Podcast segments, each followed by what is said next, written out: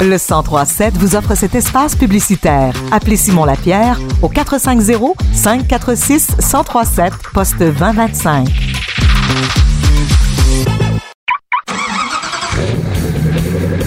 C'est l'heure de votre chronique automobile avec Marc et William Bouchard. Bon jeudi, bon, bonne année 2023, William et Marc, bonjour. Bonne année. Bonne année à toi aussi, ma chère. Ben merci beaucoup et on commence l'année en force euh, avec toi, William, qui a essayé la Chevrolet Bolt. Ouais, ben, la vérité, c'est que c'est parce qu'on n'a pas pu se parler pendant le temps des fêtes. Oui, parce que j'en ai essayé une pendant trois semaines pour le temps des fêtes, mais je te reviens avec ça la semaine prochaine. Mais j'ai eu la chance, juste avant, d'essayer la Chevrolet Bolt, euh, en effet. Euh, le véhicule que je dirais euh, de base dans ma tête, hein, dans le monde des, des- des véhicules électriques. Et mon impression, c'est pas mal confirmé, même si j'ai quand même bien aimé ça. Écoute, faut que je commence cette euh, chronique-là en disant que j'ai un amour euh, immense pour la Hyundai Ioniq 5 euh, que j'ai eu la chance d'essayer il y a quoi un mois et demi à peine. Euh, donc peut-être que ma vision est un petit peu en contraste avec l'Ioniq, euh, ce qui ce qui aide pas le cas de la Bolt. Hein. Euh, faut que je commence en disant que on parle d'un véhicule qui est à, à 41 147 euh, dollars versus 47 000 là, 48 000 même presque là, pour l'Ioniq 5. Donc, euh, on n'est pas nécessairement dans la même gamme, surtout dans des véhicules là, qui ont accès à 13 000 dollars de crédits gouvernementaux. Euh, mais euh, si ça peut te donner une idée, on parle quand même d'un 0 à 100, même 96 km heure en 6,5 secondes pour un véhicule électrique. C'est très, Euh, très bon, oui, pour un, ça, un Ben, moteur électrique, justement. Non, justement, Non. c'est pas très bon pour un véhicule électrique parce que la distinction d'un véhicule électrique, c'est que ça n'a pas besoin d'accélération, d'injection comme un moteur euh, co- conventionnel à combustion. La vérité, c'est que c'est supposé avoir un torque instantané. Euh, plutôt un couple, là, j'ai utilisé un anglicisme, désolé, mais euh, le torque, tout le monde comprend ça. C'est supposé avoir du couple instantanément. C'est supposé accélérer euh, en flèche. Puis là, si on a un 0-100, même 0-96 en 6,5 secondes, c'est que le moteur électrique, même si on parle de 200 chevaux, est selon moi un peu faible, disons, en comparaison aux autres de la même gamme que j'ai pu, euh, que j'ai eu la chance même d'essayer. Euh, mais l'autonomie, euh, on parle quand même de l'autonomie là, de 417 km, là, même, je vais juste vérifier, oui, c'est ça, 417 km avec sa batterie de 65 kWh, euh, ce qui est quand même assez similaire à l'Ioniq 5 qui va entre 350 et 480 là, selon, euh, selon la version. Bien sûr, si on va euh, vers l'autonomie qui dépasse celle de la Bolt, on va payer pas mal plus cher que la Bolt. Euh, fait en gros, c'est un peu comme d'aller dans une Honda Civic puis de dire ah ben c'était pas c'était pas très euh, c'était pas très bien fini. C'est comme ben ben oui là, euh, c'est c'est un petit peu ça le but d'offrir euh, la technologie qu'on va avoir à des prix pas mal plus chers à une clientèle disons de mon âge là, étudiante, j'ai j'ai 23 ans bientôt 24, tu sais, j'ai pas nécessairement le salaire d'aller payer 50 000 dollars pour une voiture. Mais avec la Bolt, je vais avoir accès à quelque chose d'intéressant, si ce n'est que peut-être qu'on aimerait avoir un peu plus de finition, un peu plus de technologie. Oui, puis ça reste que c'est une voiture qui, pour une personne qui, a- qui, qui en a besoin pour faire des petits, des petits achats ou des petits déplacements, mais ils ont quand même une grande autonomie sur, euh, sur l'autoroute aussi. Ben, même des gros déplacements, là, on s'entend que 417 km, là, quand est-ce que tu fais 417 km sans De suite. tourner chez toi? Ouais, c'est ça. C'est assez rare, là, même pour les gens qui font le trajet euh, Drummond-Acton, peu importe. Là. Euh, euh, mais euh, dans, dans le fond, 417 km, c'est assez pour pas mal tout le monde dans la vie de tous les jours. Euh, La vérité, c'est que ça va être dans le confort qu'on va se retrouver un peu plus, euh, disons, euh, euh, dans, dans, dans, dans la base. Là. En fait, c'est pas un mauvais véhicule, là, loin de là. C'est juste qu'avec le prix qu'on va payer pour ça, il faut s'attendre à ne pas nécessairement avoir les mêmes euh, commodités que dans les véhicules comparable là, et souvent les autres véhicules auxquels on va penser dans l'électrique, euh, entre autres le Mach ou euh, euh, la, la, la Ioniq 5. Est-ce que tu penses que c'est... Aussi. Oui excuse-moi si je peux me permettre, il faut aussi savoir que la Bolt, c'est une, plus vieille technologie, si on peut dire. C'est-à-dire qu'au cours des prochains mois, GM va nous présenter euh, l'Equinox électrique. Bon, on utilise une nouvelle technologie qui s'appelle la batterie Ultium.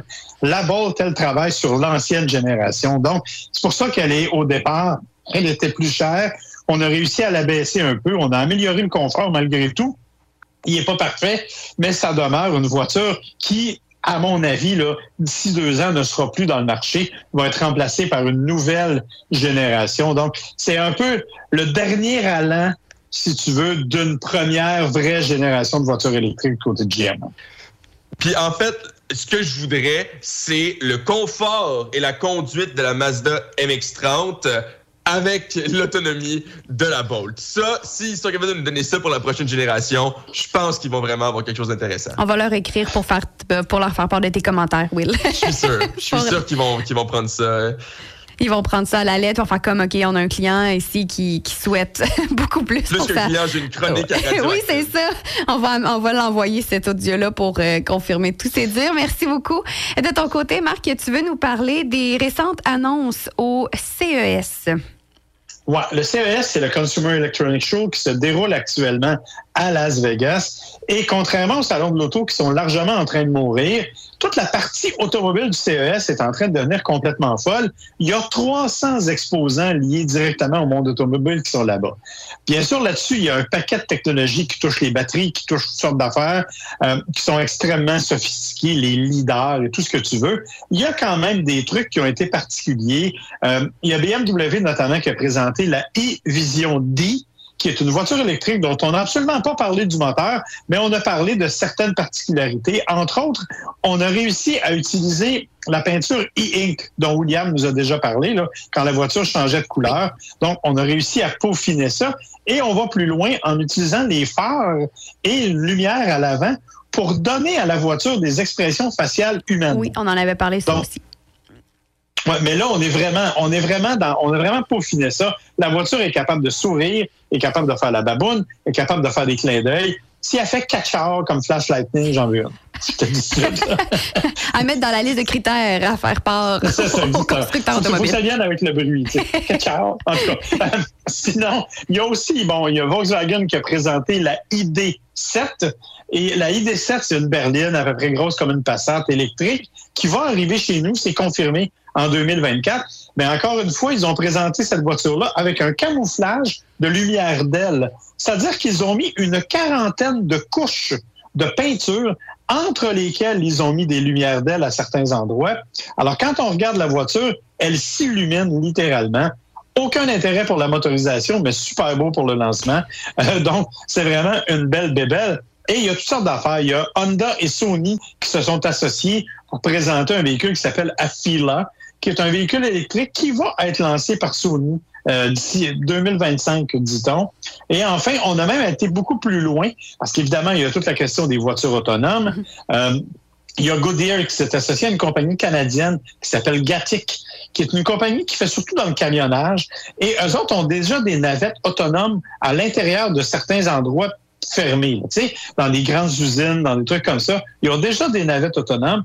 Mais là, ils ont créé des pneus qui sont dotés de capteurs capables de lire la route et de transmettre l'information à la voiture de façon à ce que la voiture puisse changer au besoin son comportement ou sa trajectoire en fonction de ce que les pneus sont capables de lire. Donc, ce n'est pas le conducteur qui va modifier le mode de conduite, c'est l'automobile qui va s'ajuster par elle-même selon le type de route sur laquelle elle roule.